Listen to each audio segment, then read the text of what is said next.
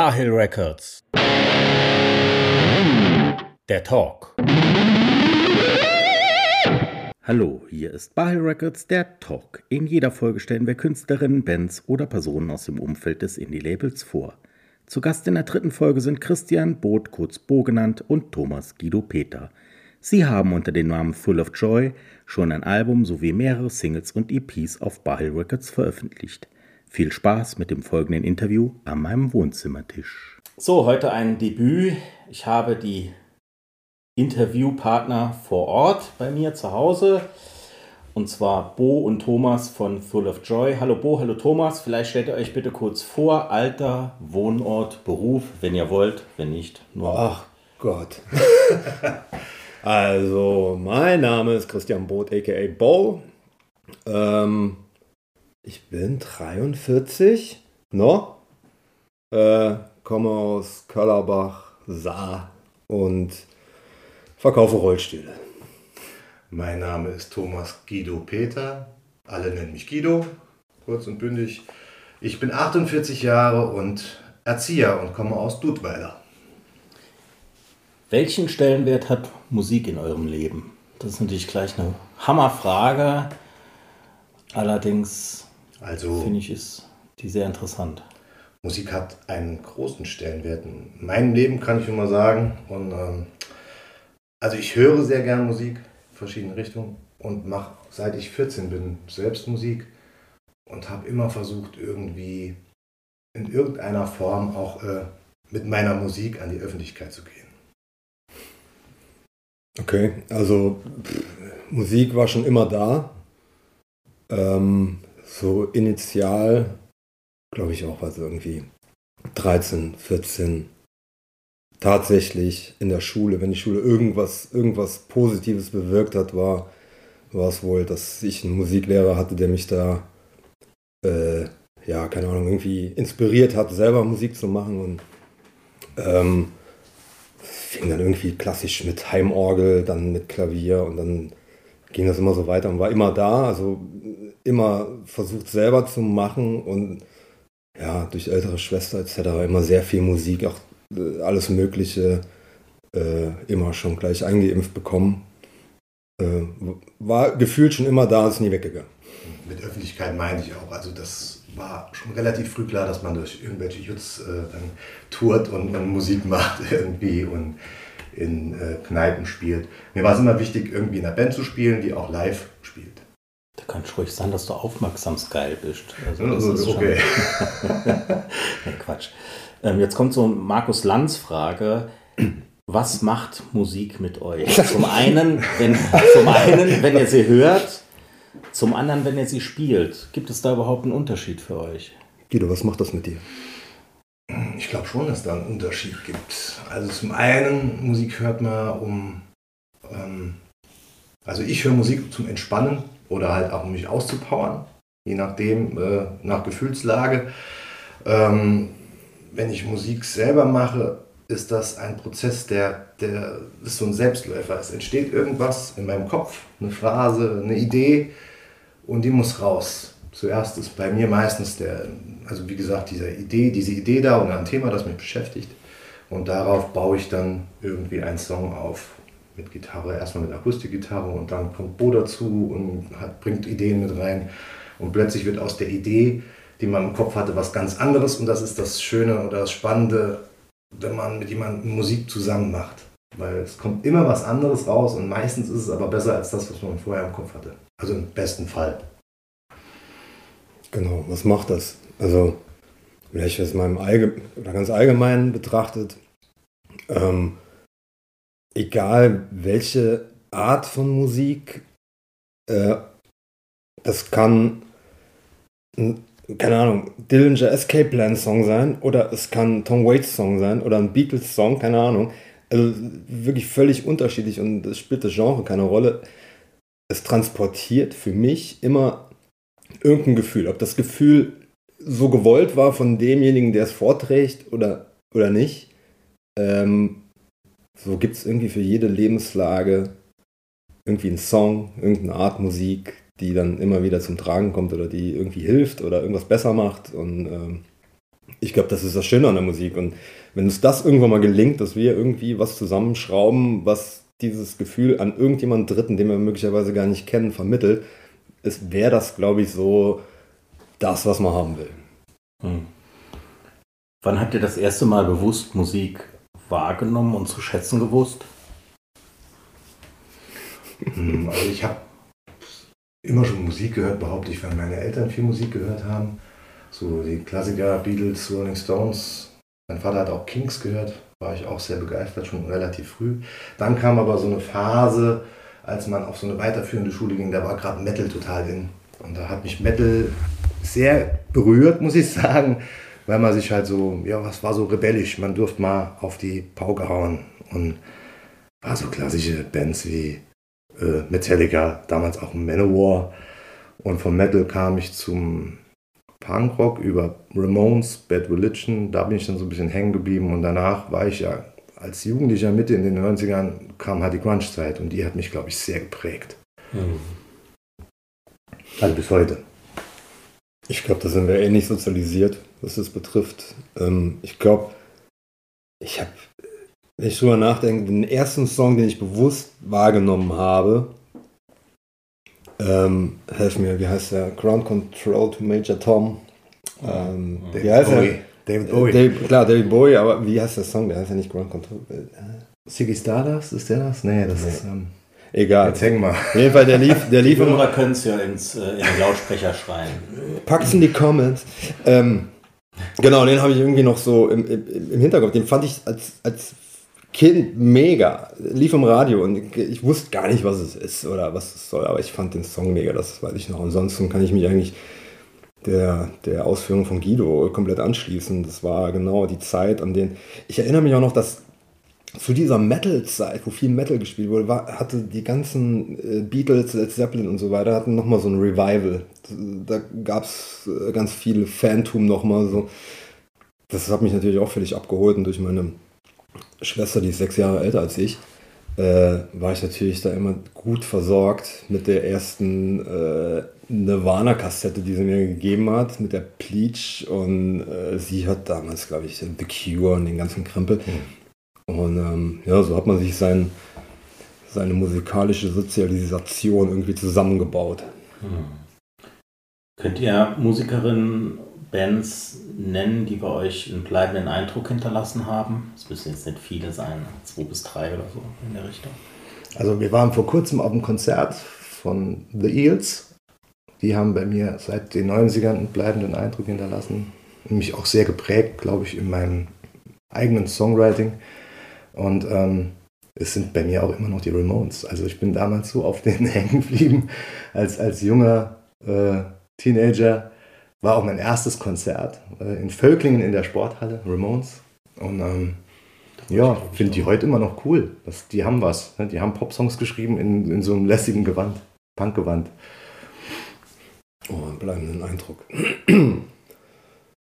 Das klingt jetzt total klischeemäßig, aber für mich sind die Beatles nach wie vor die größte Band der Welt und werden es immer bleiben. Also ähm, gibt viel, die man nennen könnte, aber ich glaube, nichts hat mich nachhaltig so, so geprägt oder beeindruckt. Letztendlich ist alles Beatles. Irgendwie läuft es immer auf die hinaus, ja.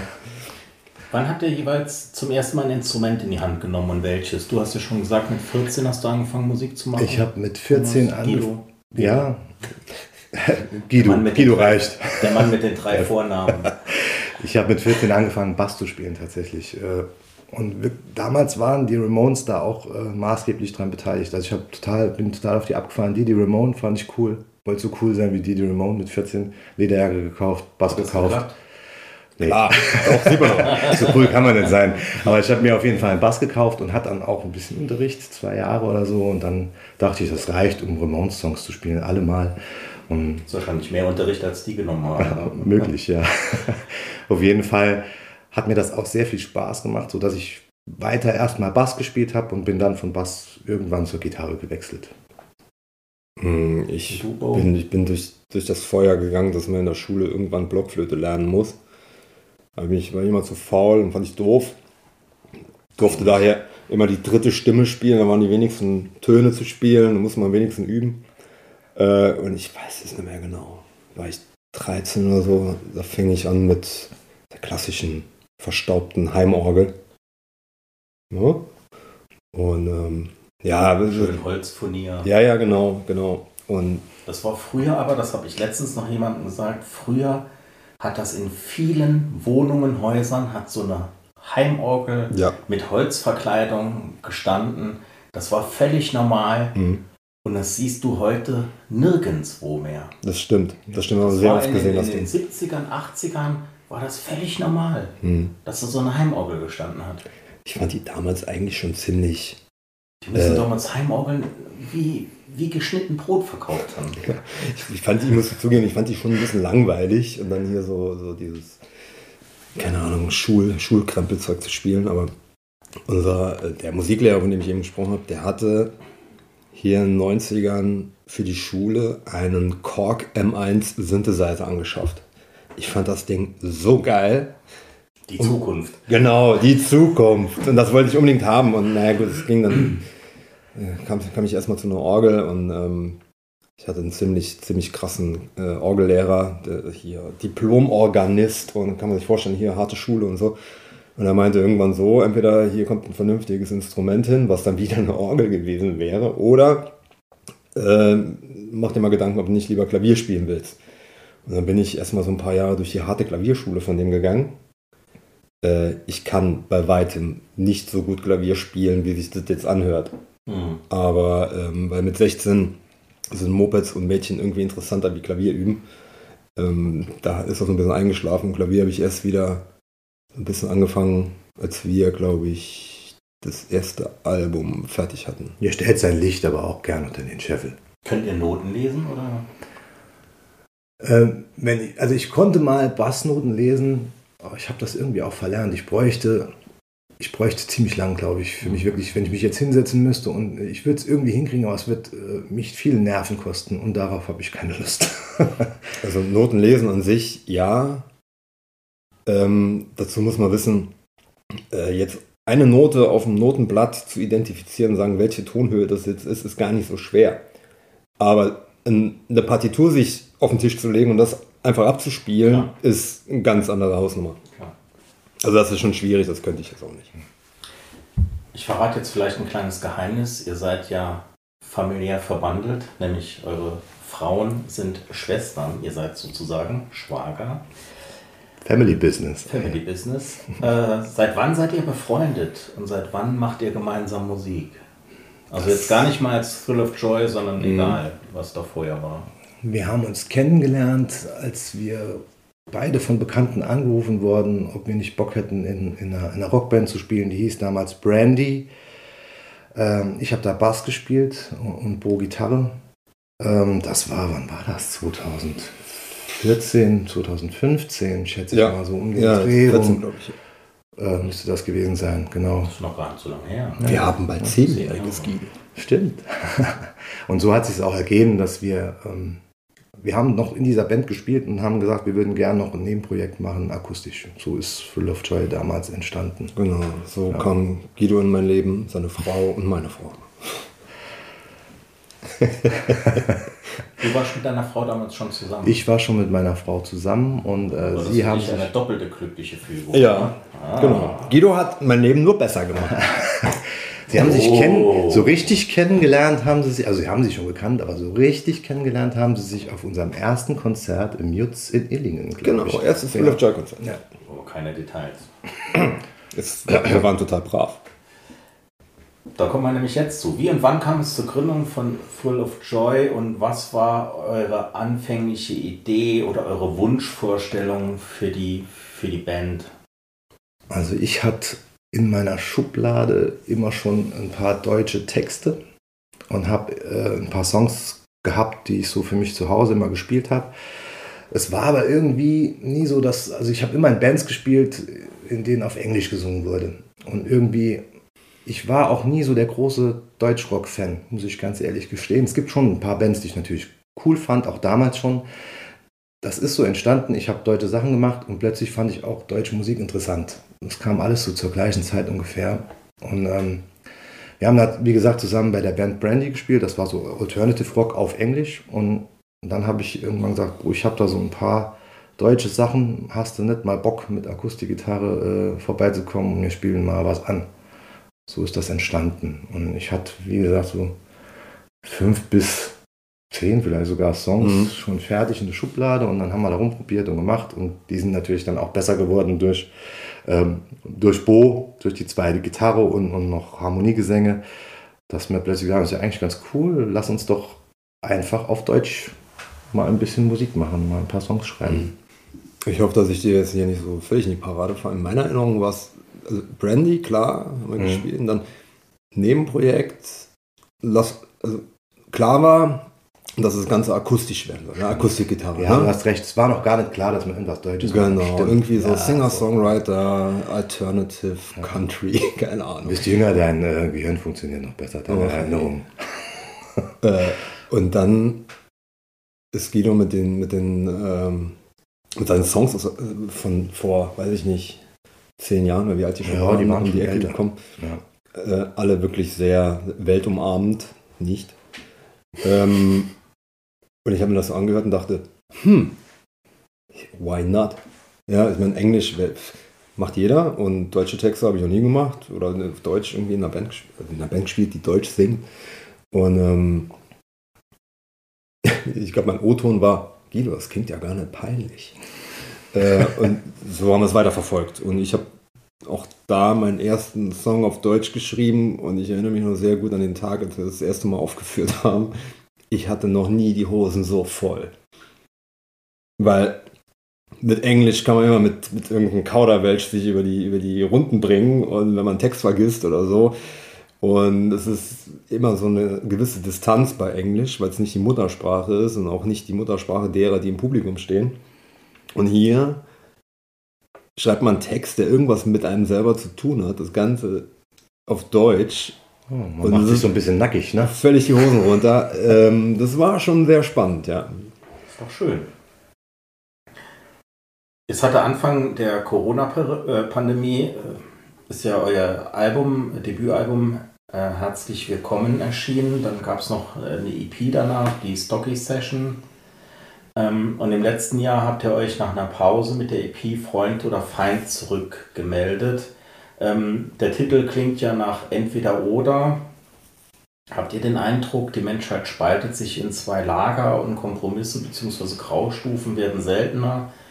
Erlebt man momentan ja auch wieder. Oder wie sind Titel und Texte der neuen EP zu verstehen?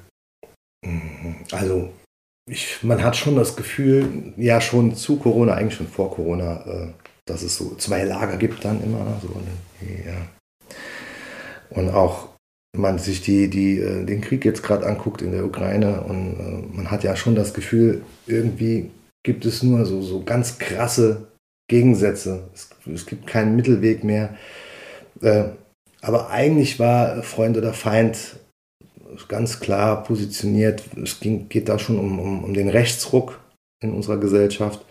Und ähm, dass es da immer mal wieder die Aussage gibt, ja, man ist ja nicht rechts, aber so und so, die AfD und hin und her und äh, die sind ja nicht alle nur rechts. Und für mich war es damals, als ich den, den Song geschrieben habe, geht es darum, entweder ist man ein Nazi oder man ist kein Nazi. Und das ist ganz einfach. Da gibt es für mich keine Grauzonen. Entweder ist man Rassist oder nicht. Mhm. Dem ist nichts hinzuzufügen. Ja. Ihr legt in euren Texten gerne den Finger in die Wunde und thematisiert soziale Missstände und Probleme, die viele Menschen umtreiben, zumindest mal die, die auf unserer Seite stehen von der Spalte. Ähm, Alltägliches hat weniger Platz. Äh, seid ihr sehr politische Menschen oder ist die Band einfach nur ein Ventil für euren Unmut, was ihr draußen wahrnimmt? Ich glaube, das entsteht ganz automatisch. Also vielleicht fehlt mir das kreative Know-how, äh, alltägliche Dinge zu verpacken. Äh, vielleicht ist es mir auch nicht so wichtig, darüber zu schreiben oder nachzudenken. Mhm. Ähm, würde uns jetzt gar nicht als so politisch betrachten, ne, als Personen, aber Also Dinge, die, die, die uns interessieren, ich denke auch jeden interessieren und an die man nicht vorbeikommt. Also wenn ich Fernseher anmache oder, oder das Internet öffne, dann, dann, dann werde ich damit zwangsläufig konfrontiert. Und äh, gerade, Thomas hat es angesprochen, ähm, Rechtsruck, äh, Wahlergebnisse der AfD und so weiter, das, das, das beschäftigt einen natürlich. Und äh, ich denke, dass wir auch nur Songs schreiben können über Dinge, die uns beschäftigen. Mhm. Und so ist das wahrscheinlich auch der Selbstläufer, dass das so geschieht. Ja, ist ja wie eben schon erwähnt, man hat ein Thema, das einen irgendwie nicht mehr loslässt und eine Idee entsteht daraus und daraus entsteht ein Song letztendlich. Und ja, das war halt gerade so die Letz letzten Jahre, war das halt auch schwierig. Und da war die Gesellschaft ja auch nicht so einfach und nicht so einig und die Themen waren halt viel Rechtsruck, ne, wie schon erwähnt, Kriege, dann war Corona-Pandemie. Ja, da neigen wir vielleicht dann dazu, äh, das zu verarbeiten in unseren Texten. Ja. Bisher war Full of Joy ein Duo. In dieser Hinsicht gibt es ja tolle Neuigkeiten. Erzählt mal, wer ist da hinzugekommen? Wir haben ein junges. Woher, woher, wo war er zuvor aktiv? Der neue.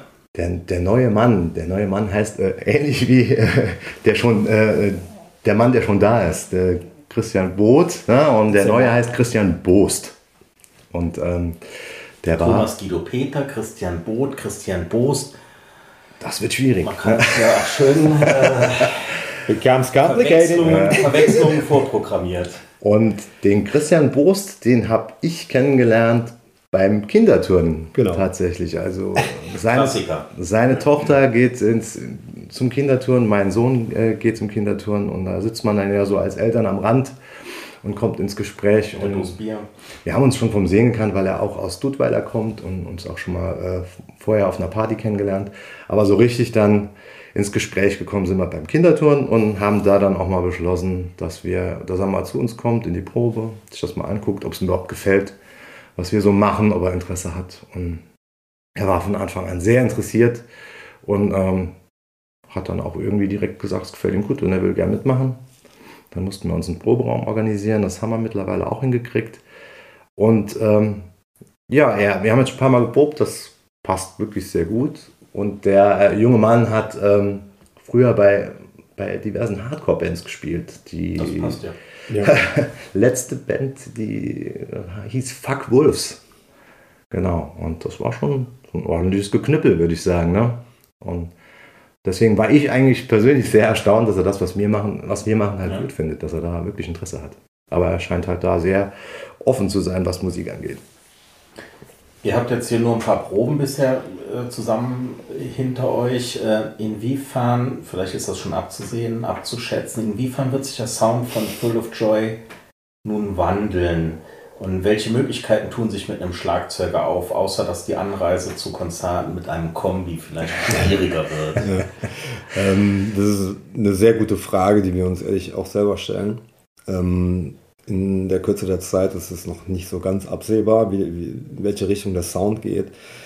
Ähm, wir hatten ja nach dem Album bei den EPs auch die ein oder anderen Gastmusiker dabei, die auch Schlagzeug gespielt haben. Oder wir haben Schlagzeug programmiert oder dergleichen und haben auch die Instrumentierung ein bisschen, bisschen ausgiebiger gestaltet. Also dann zusätzlich noch ein Bass und dann vielleicht auch zwei Gitarren und ein Keyboard noch dazu. Also äh, kann ich noch einen Kaffee haben?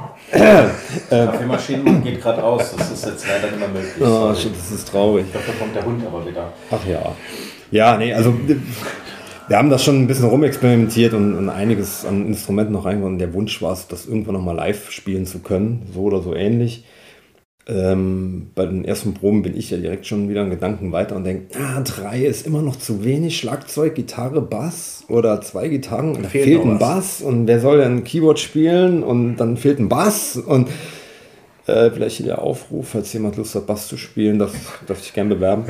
ähm, ja, schwer zu sagen, ob das jetzt äh, Rock, Punk, Folk, Indie, keine Ahnung. Also es war schon, Sinn war schon klar, dass nach unserem Debüt äh, dass wir da uns irgendwie versuchen weiterzuentwickeln und nicht nur akustisch als Akustikduo ähm, weiter Musik machen und Songs schreiben. Ähm, ja, und das Schöne ist, dass dieser, äh, der Christian, äh, Christian Boost, nicht der Christian Boot, dass der Christian Boost auch ein bisschen Keyboard spielen kann, auch ein bisschen Gitarre spielen kann, sodass man jetzt gar nicht sagen muss, der muss jetzt nur Schlagzeug spielen. Wir können halt jetzt wirklich so ein bisschen rumprobieren, was passt für uns am besten. Und ähm, wir sind, glaube ich, selbst noch nicht so richtig, wo die Reise hingeht. Aber ja, wir haben schon über einen vierten Mann nachgedacht sogar. Nach der letzten Probe. Könnt ihr so machen auf der Bühne, sagt immer einer Dalli Klick und dann wird einfach ja, wird gewechselt. gewechselt. Ja. Letzte Frage. Wann gibt es neue Musik von Full of Joy oder müsst ihr jetzt erstmal euren Sound als Trio finden? Oder steht die Ausweitung oder die Erweiterung zum Quartett an? Hm. ja, also wie gesagt, wir, wir sind gerade uns am Finden mit, mit Christian. Ich meine, seid ihr noch in andere Projekte involviert. Das genau. Songschreiben geht euch ja leicht von der Hand. Ne? Thomas macht ja auch viel Solomusik. Du bist noch bei äh, einer ja. anderen Band ja. aktiv. Ja, das ist richtig. Also wir sind jetzt hochkonzentriert, wie gesagt, zu dritt erstmal was auf die Bahn zu bringen. So viel kann man sagen. Ähm, wir haben Minimum drei drei Ideen, die wir jetzt gerade ausarbeiten. Und ähm, ja, die sind noch nicht spruchreif, kann man noch keinem zeigen. Äh, wir werden sehen, was passiert. Ja, es gibt Songs, an denen müssen wir arbeiten. Wir müssen üben, üben, üben, wie das so ist. Ne? Plötzlich, äh, also es verändert sich ja schon, wenn man dann als, als Trio weitermacht. Es ist äh, irgendwo mehr Aufwand, ne? nicht nur wenn man live spielt, sondern man hat ja auch einen dritten Mann, der auch äh, ein Musikverständnis hat, der auch seine Ideen mit einbringt, was natürlich sehr positiv ist. Und dadurch verändert sich schon auch der Sound und auch die Art und Weise, wie jetzt die, die neuen Songs werden. Aber ich finde es sehr spannend und äh, bin also ein bisschen aufgeregt sogar. Ne? Also mit der letzten Probe haben wir, haben wir so zwei, drei Songs ausprobiert. Und für mich geht es in die richtige Richtung, aber es ist trotzdem noch viel Arbeit. Dann sind wir mal gespannt. Jo, danke für das Interview. Sehr gerne, wir gerne. Vielen Dank. Das war Bahai Records der Talk mit Christian Both und Thomas Guido Peter von Thrill of Joy. Deren aktuelle EP Freund oder Feind erschien Anfang November digital. Diese und weitere Veröffentlichungen der Band findet ihr im Bahai Records Shop. Alle Infos dazu in den Show Notes. Das war's für heute. Bis zur nächsten Folge sage ich Servus.